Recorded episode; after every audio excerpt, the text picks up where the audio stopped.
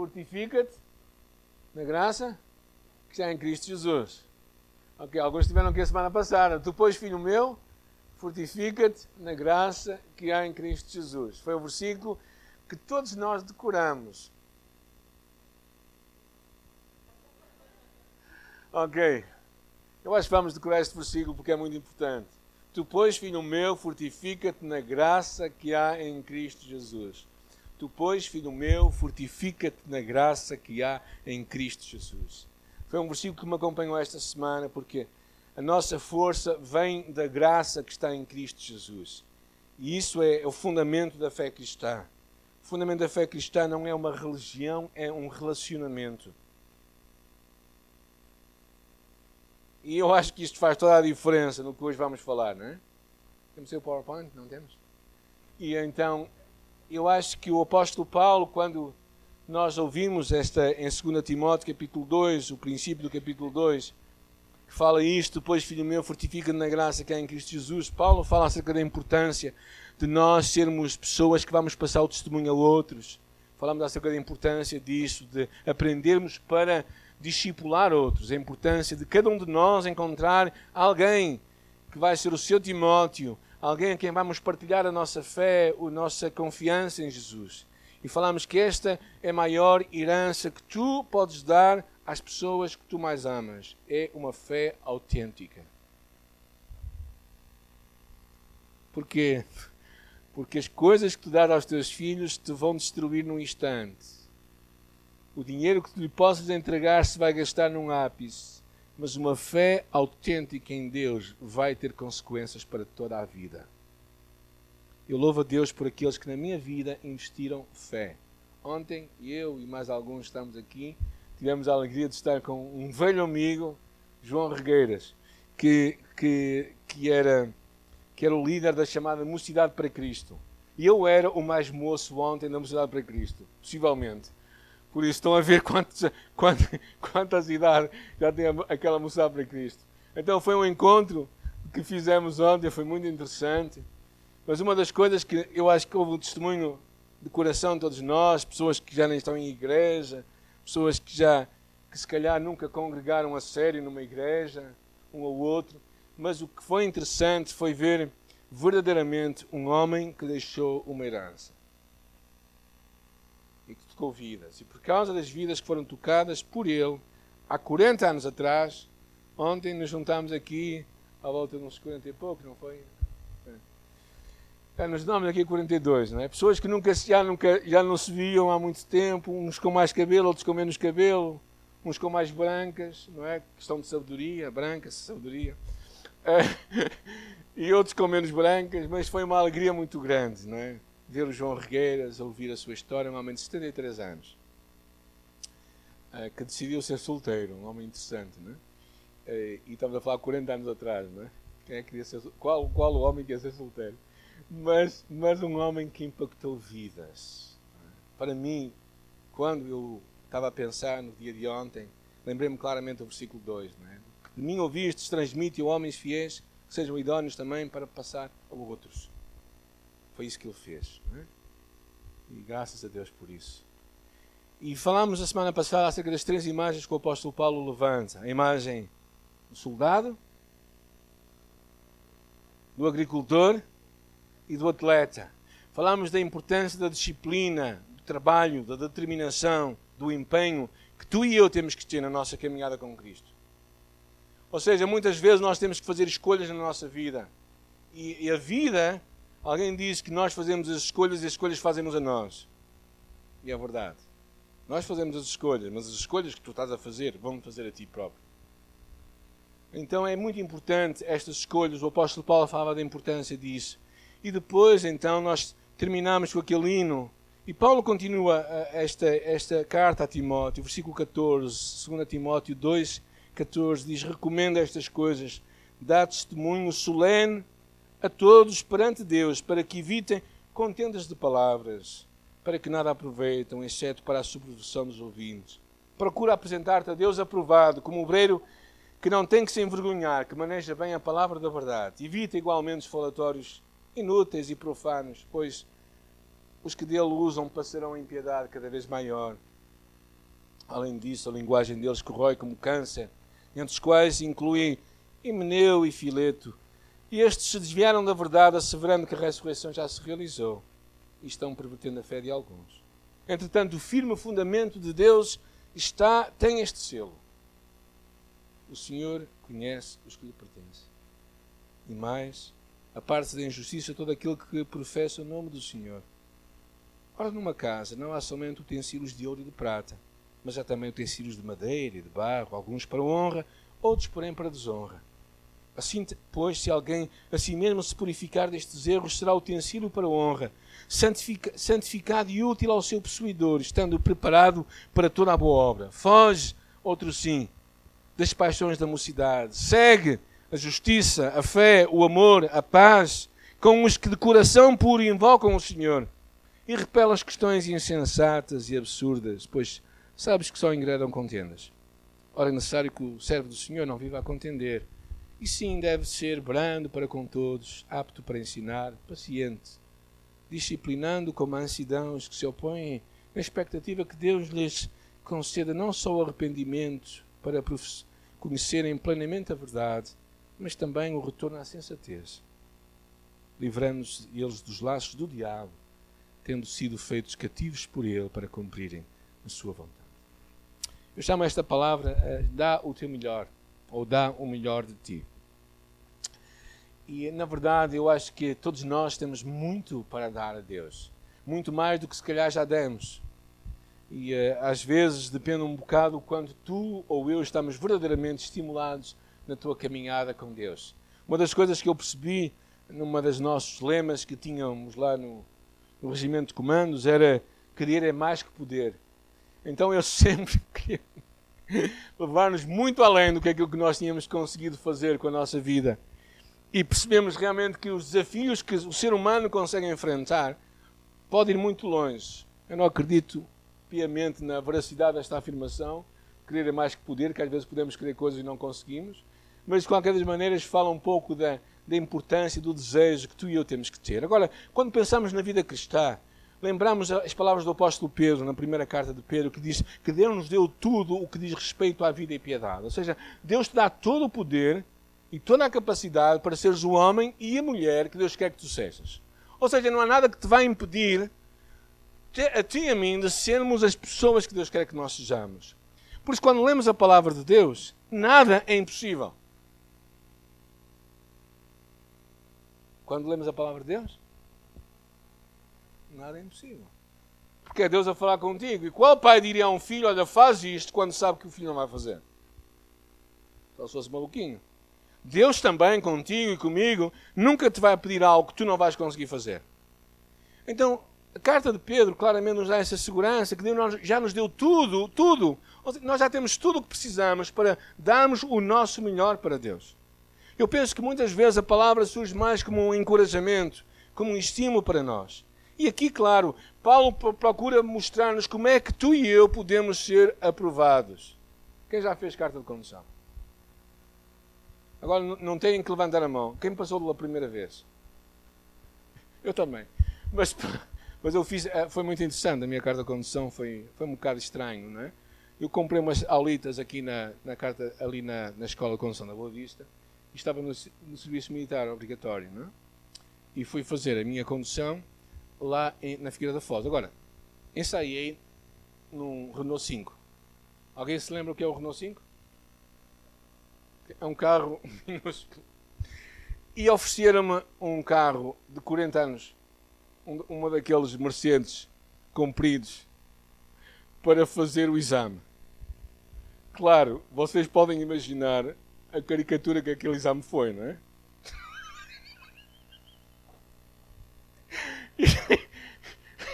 eu, na verdade, no final, vou-vos ser muito honesto, não me senti muito aprovado.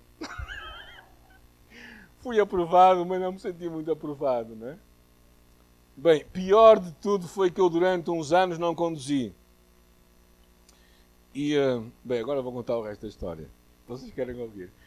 Durante uma série, uma, durante vários anos não conduzi porque não havia dinheiro, não era para conduzir, era para ter um carro.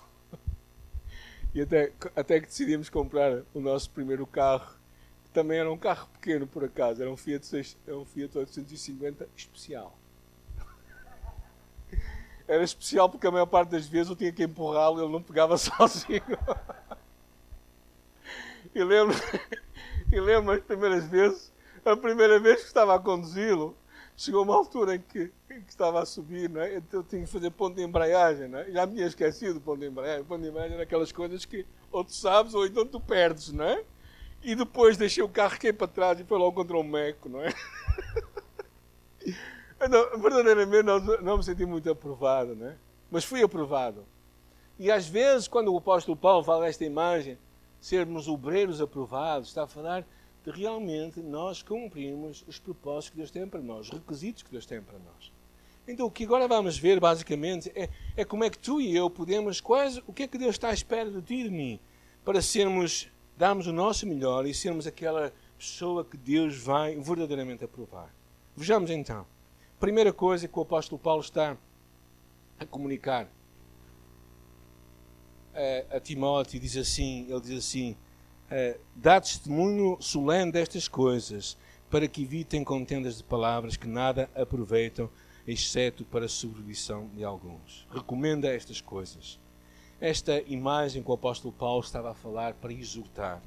Exortar pessoas para terem ele ter uma, uma parte ativa na mudança de outros, não é?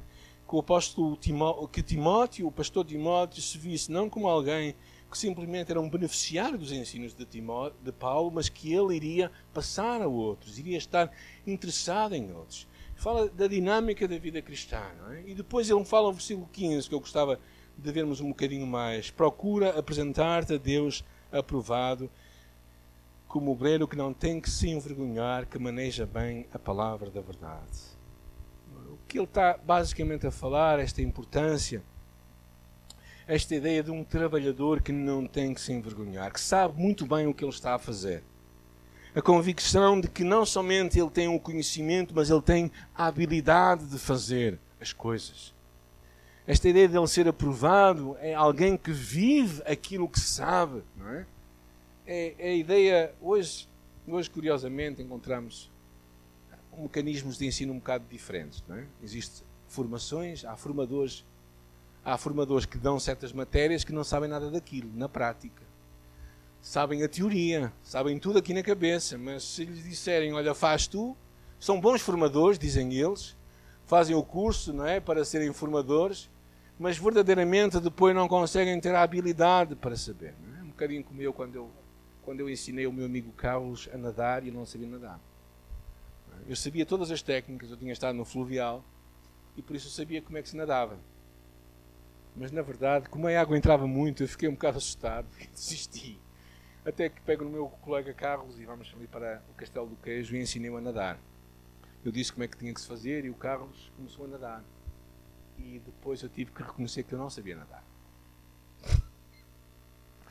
A importância desta palavra é que não importa tu saberes aqui, importa tu viveres aqui.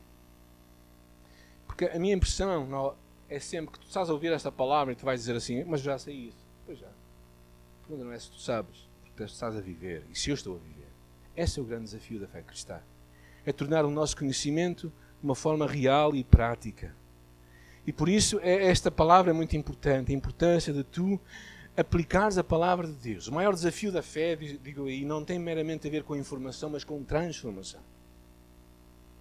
E eu acho que o propósito da igreja local, o propósito da nossa igreja, tem que ser isto mesmo. Não somente informar, não somente colocar pessoas cristãos mais bem educados, biblicamente, mas cristãos mais transformados. E por isso, uma das coisas práticas que o apóstolo Paulo fala logo a seguir é o versículo 16. Alguém pode ler o versículo 16?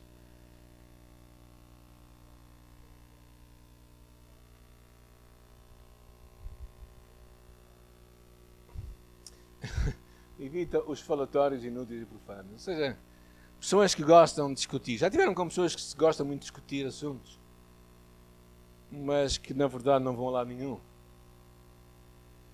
A palavra tem muito sobre a questão da, da do falarmos demais. É? Na verdade, ele até usa uma imagem um bocado forte que ele diz a seguir: Além disso, a linguagem deles corrói como, como algumas versões dizem a engrena, outras dizem como câncer. Eu acho que naquela altura não sabia-se muito bem o que era um cancro. Mas a gangrena era algo que ia tomando conta do corpo também, como o cancro acontece. Mas a imagem, claramente, é que a linguagem, quando não é adequada, vai começando a influenciar e trazer mal para toda a nossa. A morte e a vida estão no poder da língua. E aquele que a ama comerá do seu fruto. A palavra tem muitos avisos quanto ao nosso falar. O livro de Tiago está cheio. Na verdade, descreve a língua como peçonha mortal. Como um, um pequeno. É como se conduz um navio através de um pequeno leme, assim a nossa língua também dirige a vida de muita gente. Tiago diz: assim como a língua é um pequeno membro e gloria-se de grandes coisas, vê quão grande bosque um pequeno fogo incendeia. Com ela bendizemos a Deus, o Pai, e com ela amaldiçoamos os homens feitos à semelhança de Deus. É uma chamada para evitar falatórios inúteis a forma como nós falamos com os outros, a linguagem que temos, bem como a atitude de conciliarmos e não do conflito, vai revelar o uso que nós damos às nossas palavras. A importância de tu perceberes que com a tua língua tu podes te aproximar ou com a tua língua tu podes te afastar dos outros. E a chamada do apóstolo Paulo é: se tu queres ser alguém aprovado, cuida como tu falas, cuida da forma como tu usas a tua língua. Se vai ser para construir ou se vai ser para destruir. E por isso é que o apóstolo Paulo nos chama claramente a isto. Depois há aqui um parênteses que eu acho muito interessante, que acontece algumas vezes nas cartas do apóstolo Paulo. E é o versículo que eu quero que nós vejamos com cuidado, o versículo 19 e o versículo 20. Perdão, versículo, sim, versículo 19. Diz assim: Entretanto, o firme fundamento de Deus permanece, tendo este selo o apóstolo Paulo, no meio destas conversas, em que começa a falar acerca também de pessoas que estão-se a desviar da fé e pessoas que estão a usar a sua língua de uma forma errada, mesmo dentro da igreja, porque isto era o que acontecia dentro da igreja, não era fora. Fora já não se espera outra coisa, mas dentro era o que estava a acontecer. O apóstolo Paulo levanta aqui uma coisa muito interessante. Ele fala: há um fundamento, um fundamento firme, que ele está a falar das fundações.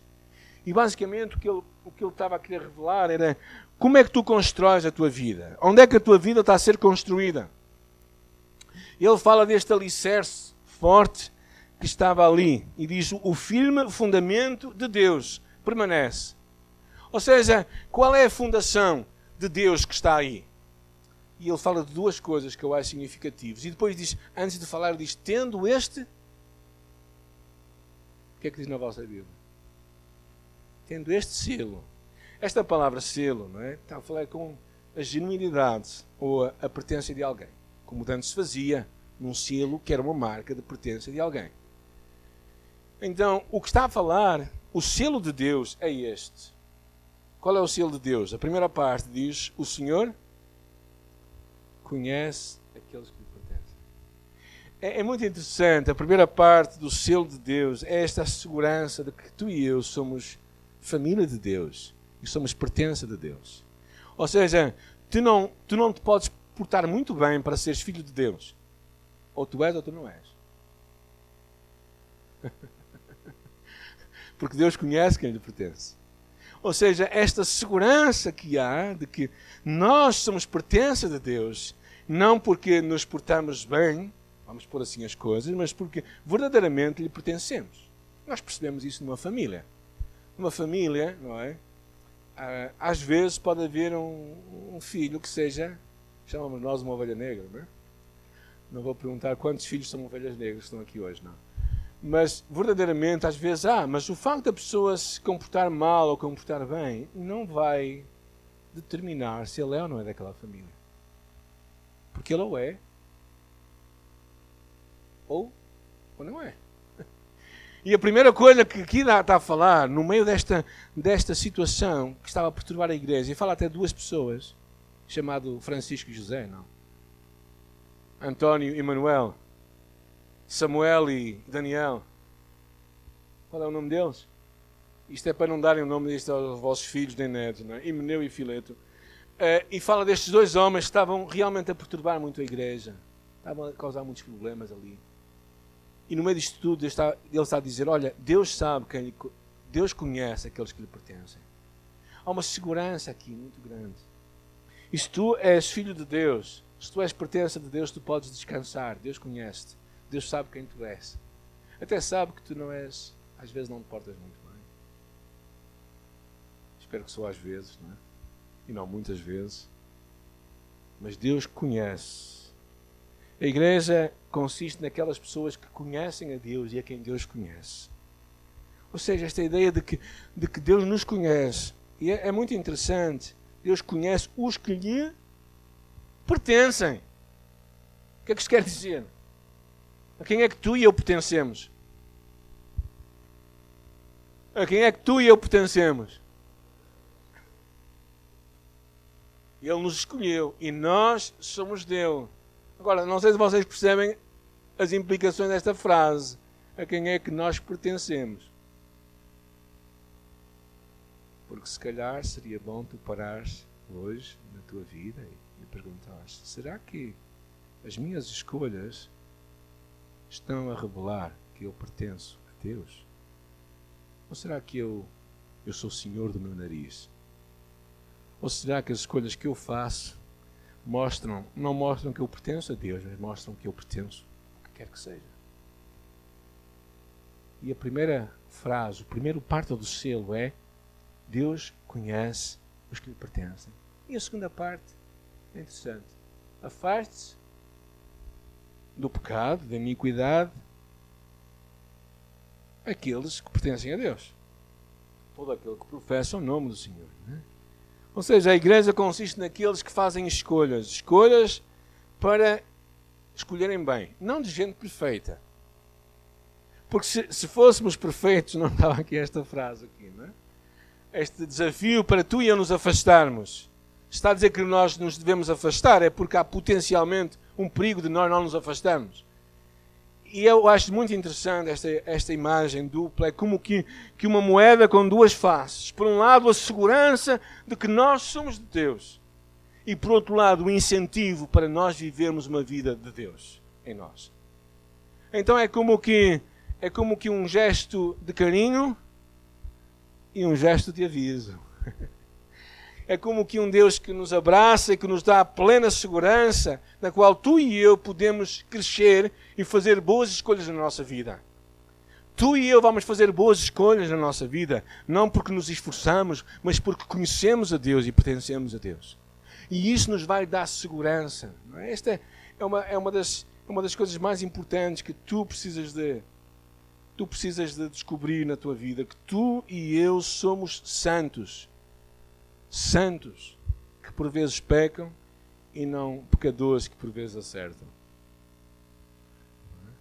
A minha esposa agora é duplamente santa, mas isso é outra história. É? o fundamento de uma casa é muito interessante. Este é o fundamento da casa de Deus. Deus conhece aqueles que lhe pertencem aqueles que pertencem escolhem bem. Então Paulo continua avançando um pouco mais neste seu desafio. O que é que ele fala no versículo 20 e 21? Fala acerca basicamente da importância de queremos ser os melhores. Ele fala que numa casa há objetos que objetos melhores e outros piores. Ele dá uma ilustração de ouro e prata e depois outras coisas que são de eh, de madeira e de barro, uns para honra, outros para desonra, uns mais vistosos, outros menos vistosos. O que ele basicamente ele quer falar é, da importância de tu e eu queremos ser o melhor na nossa vida. Por isso é que ele fala no versículo 21, alguém pois se assim pois se alguém assim mesmo se purificar destes erros, será utensílio para honra. Ou seja, o que o apóstolo Paulo está a falar com Timóteo é que ele tinha que fazer escolhas. Escolhas que não comprometessem a sua identidade como discípulo em Cristo. Tal como, por exemplo, podemos lembrar Daniel, que escolheu no seu coração não contaminar a sua vida com os manjares do rei. Se calhar todos nós conhecemos a história, mas Daniel foi levado para a Babilônia. E lá na Babilônia, Deus o levantou como um dos líderes, um dos sábios da Babilônia. Entretanto, para que pudesse passar no teste, antes disso acontecer, ele teria que fazer, passar por um processo de, de dieta. Dieta alimentar. E a dieta consistia basicamente em comer boa picanha. Era essa a dieta do rei da Babilônia. Comer boa picanha, uh, ter, fazer uma, uma dieta boa que pudesse torná-lo mais robusto e mais bonito. E ele sabia muito bem que parte daquelas comidas eram oferecidas aos ídolos. Então ele sabia que ao comer, ao participar daquilo, estava a participar da adoração àqueles ídolos. E Daniel propõe no seu coração: Não, eu não vou comer. E não sabemos como, a não ser por milagre, que ele, evitando toda aquela comida e optando por uma dieta que Deus lhe tinha indicado, ele saiu mais formoso e com mais força do que os outros. Porque ele fez uma escolha. E tu e eu, todos os dias, nos confrontamos com as escolhas na nossa vida. Tu e eu temos atividades, temos escolhas que precisamos de fazer, amizades que precisamos de evitar, programas que precisamos deixar de ver, caminhos que devemos deixar de trilhar, ou outros que devemos começar a trilhar. Ou seja, tu e eu, todos nós temos escolhas para ou sermos objetos para honra, ou então nem por isso. Não vamos deixar de estar na casa, não vamos deixar de pertencer a Deus, mas verdadeiramente não é a pessoa que Deus queria que tu fosses. E se calhar nada mais triste vai ser nós chegamos ao final da nossa vida, olhamos para trás e dizemos assim: se calhar realmente eu poderia ter sido outro homem, outra mulher, se eu tivesse feito melhores escolhas. E como eu disse há bocado, tu fazes as escolhas e as escolhas fazem-te a ti. E por isso, quando tu estás a fazer uma escolha, por exemplo, de te alimentares de Deus, estás em comunhão com outros irmãos numa igreja ou não, estás a fazer uma escolha que te vão fazer a ti. E por isso eu acho que o apóstolo Paulo basicamente nos estava a encorajar a fazermos boas escolhas. Fazermos boas escolhas que, que nos ajudem a sermos as pessoas que Deus quer que nós sejamos. Porque se hoje tu estivesses uma entrevista com Jesus e se ele te fizesse uma série de perguntas, aquelas perguntas difíceis, não é? Que é que tu lhe responderias? Se ele perguntasse, por exemplo, o que é mais importante para ti? Se ele te perguntasse, será que tu tens feito. Tens olhado para onde deves olhar ou tens desviado os teus olhos para coisas que não deves ver? Se ele te perguntasse, como é que tu tens falado das outras pessoas? Se ele te perguntasse qual é o propósito da tua vida, o que é que tu responderias? Isso vai determinar as tuas escolhas. Isso vai determinar o que tu estás a fazer com a tua vida. Era por isso que o apóstolo Paulo disse: dá o melhor de ti. Procura ser um objeto de honra para Deus. E depois, Paulo aqui é, é forte, ele usa uma imagem muito interessante no versículo 22. O que é que ele diz? Primeira palavra: foge foge, foge. Ele vai repetir esta palavra no capítulo seguinte. Ele está a falar para nós fugirmos, não é para nós estarmos a dialogar, é para nós fugirmos. Fugirmos de quê? Das paixões da mocidade. Agora, eu acho que pelo contexto, particularmente o versículo 14, 24 e 25, ele não está a falar o que vai falar no capítulo seguinte acerca das das questões que têm mais a ver com pressões sexuais que os jovens tanto enfrentam. Mas eu acho que Timóteo, Paulo estava a falar de Timóteo de um outro aspecto que ele, eu acho que ele clarifica no versículo 24 e 25, quando ele fala acerca que a atitude do, do servo de Deus não deve ser contender, mas deve ser brando para com todos, apto para instruir, paciente, disciplinando com mansidão. Eu acho que o apóstolo Paulo que estava a falar é de um outro tipo de paixões que às vezes eu encontro nos jovens. E agora, desculpem, eu já não vou falar como jovem, porque ainda sou, mas pronto. Primeira coisa, impaciência. É uma das coisas curiosas que às vezes é, é muito importante as pessoas serem pacientes. O jovem, por natureza, é impaciente. Porquê? Porque quer ver tudo feito no instante. Eu também já fui jovem. O tempo me tem dito que, às vezes, para caminharmos longe, temos de ser pacientes e perseverantes. Eu acho que outra ideia que o apóstolo Paulo está aqui a levantar é esta ideia de sermos tolerantes para com os outros. É, uma das belezas da igreja, eu acho, pelo menos a nossa igreja, é a pluralidade de gente, de culturas e de idades.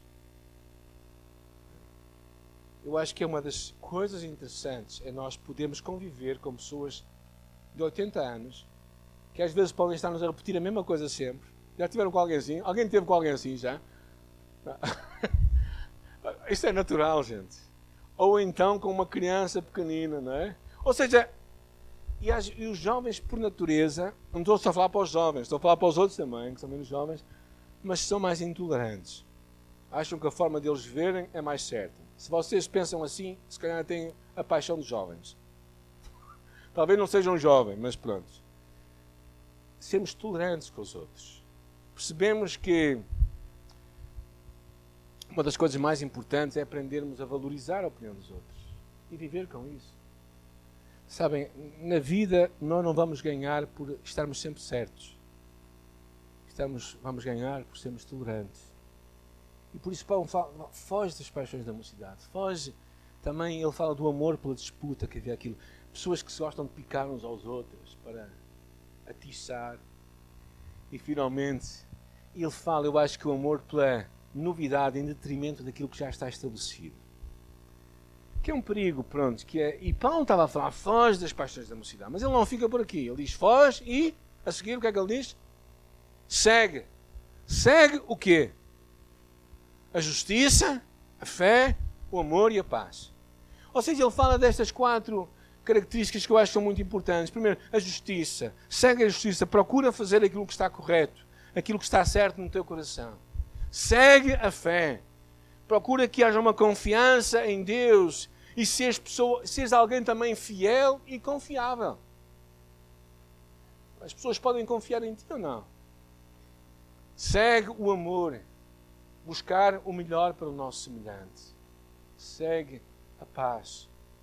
A paz, uma relação correta com o nosso próximo e com Deus. Este era o grande desafio do apóstolo Paulo. Ou seja, fica atento, fica atento, foge das paixões e segue a, justiça, a fé, o amor e a paz.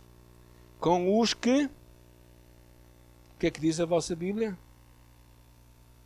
Invocam o Senhor. Vocês vêm aqui à igreja ou não? Faz isto com quem? Na companhia dos outros. Com aqueles que estão a fazer isto. A importância da comunhão, de nós sermos as pessoas que Deus quer que nós sejamos e sejamos desafiados à nossa fé. Uma das coisas que ontem me entristeceu, em algumas conversas que eu tive, foi a amargura no coração de algumas pessoas. Que ficaram zangados com alguém e que desistiram de igrejas. Desistiram da sua igreja local e que acharam que não vale a pena. As igrejas são todas iguais. É a afirmação de alguns deles. E, uh, e olhar para eles e ver pessoas que não estão a crescer na sua fé, não ver pessoas que estão a frutificar, mas ver pessoas espiritualmente secas. A importância de perceber que um cristão nunca deve viver sozinho, separado nem afastado dos seus semelhantes. Deve encontrar força, encorajamento na comunidade cristã. Wesley dizia assim: um homem deve ter amigos ou fazer-se amigo deles, porque ninguém foi sozinho para o céu. Eu acho que ao terminarmos este tempo, eu gostava de só recordar também, pensando em Daniel e nos seus amigos, homens que fizeram boas escolhas. E tu e eu precisamos fazer boas escolhas. Hoje há muitos perigos em que tu e eu vivemos. Há vários três que eu gostava só de ressaltar hoje para nós. Primeiro, o materialismo. A ideia errada que se nós tivermos mais, seremos mais felizes. Este é um grande perigo que tantas vezes tu e eu nos podemos ajoelhar. É? Alguém disse uma vez, eh, descrevendo a vida materialista como ganha com quem chegar com mais brinquedos ao fim. Mas todos nós sabemos que ninguém, quando morre, leva um caminhão de mudanças. Pelo menos não tenho visto muitos nos funerais. O segundo grande perigo dos dias de hoje é a sensualidade. A felicidade que tu e eu podemos ter quando todos os nossos desejos sensuais forem satisfeitos e pensarmos que isso é o final de todas as coisas. E não é. E o terceiro é um perigo muito grande, é o individualismo. É pensar no teu interesse. Por isso hoje muita gente opta por viver, às vezes somente não vive em comunidade, porque só estão interessados nos seus próprios desejos, não importando o que se passa nos outros um pensar cada vez mais em nós e cada menos nos outros. O apóstolo Paulo termina dizendo assim, este capítulo: Disciplinando com mansidão os que se opõem na expectativa de que Deus lhes conceda não só o arrependimento para conhecerem plenamente a verdade, mas também o retorno, versículo 26, à sensatez. Eles não estão a ver bem as coisas. E depois ele diz a seguir: livrando-se eles dos laços do diabo, tendo sido feitos cativeiros por ele para cumprirem a sua vontade. Por detrás de, de todos estes esquemas de engano, existe um ser chamado Diabo, que procura verdadeiramente nos afastar de sermos o melhor que Deus quer que nós sejamos. Eu espero que tu fiques encorajado com esta palavra e dares o melhor de ti era isto que o apóstolo Paulo estava a buscar em Timóteo. Um discípulo, alguém que quisesse ser o melhor. Alguém que pelas suas escolhas vai querer ser aprovado. Alguém que vai querer ter uma vida limpa e alguém que fica atento, foge das paixões da mocidade e segue a justiça, a fé, o amor. Percebe que é nisto, nestas escolhas que nós vamos fazendo, que nós vamos revelando e construindo o nosso caráter. Porque as escolhas também vão fazer o teu caráter e o teu caráter vai fazer o teu destino. Há muitos de nós que estamos um bocado líricos pensando assim: eu quero ter uma boa vida no final e pensando que hoje eu posso fazer uma má escolha. Esquece, isso não vai acontecer nunca. Porque o que tu fazes vai construir a tua, a tua pessoa e quem tu vais ser vai construir o teu futuro. É? Por isso eu sempre dizia aos meus filhos que o mais importante não era o que eles viessem a fazer como profissão, mas o mais importante é quem eles vão ser na profissão que vão fazer. E é isso que tu e eu precisamos também de incorporar para o nosso coração. Sermos o melhor de Deus em nossas vidas. Não nos contentamos com a mediocridade, não, nos, não estamos simplesmente satisfeitos porque estamos dentro da casa, porque Deus já nos conhece, porque somos salvos, porque um dia vamos para o céu.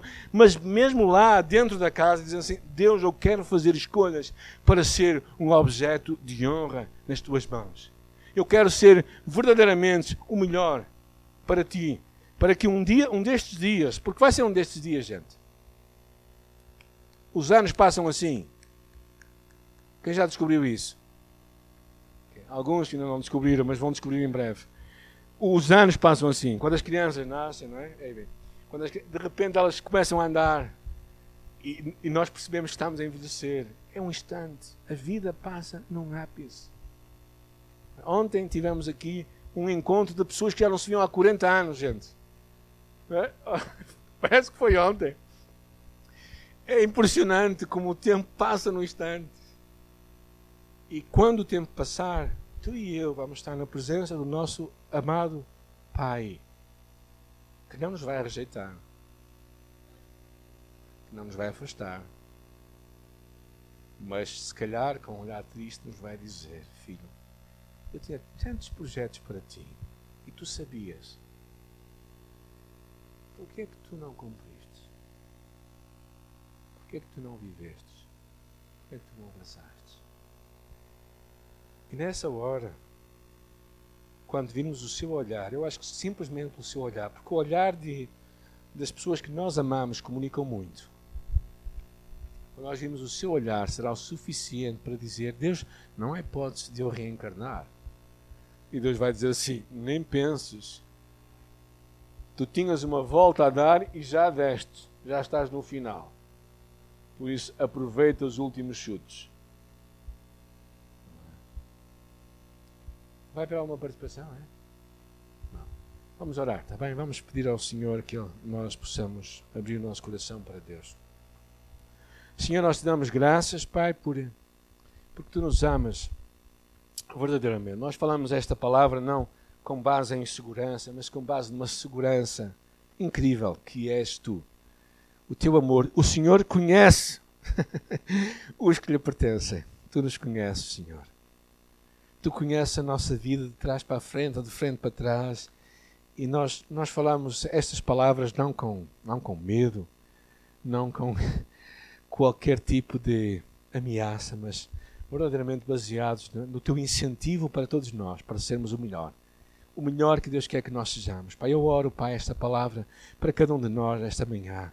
Que nós ponhamos no nosso coração em termos palavras que edificam, em sermos o melhor com a nossa vida, em fazermos as melhores escolhas, Senhor. Estamos a fazer mais escolhas hoje mesmo, tomamos uma decisão em nossa alma, dizer, Senhor, eu vou fazer uma outra escolha na minha vida, eu vou ser um homem e a mulher que tu queres que eu seja. Eu vou deixar aquela companhia, eu vou deixar de parar naqueles lugares, eu vou deixar de, de ver aqueles sites, eu vou deixar de falar aquelas, com aquelas pessoas, eu vou escolher ser o melhor de Deus para mim. Nós oramos em nome de Jesus. Amém.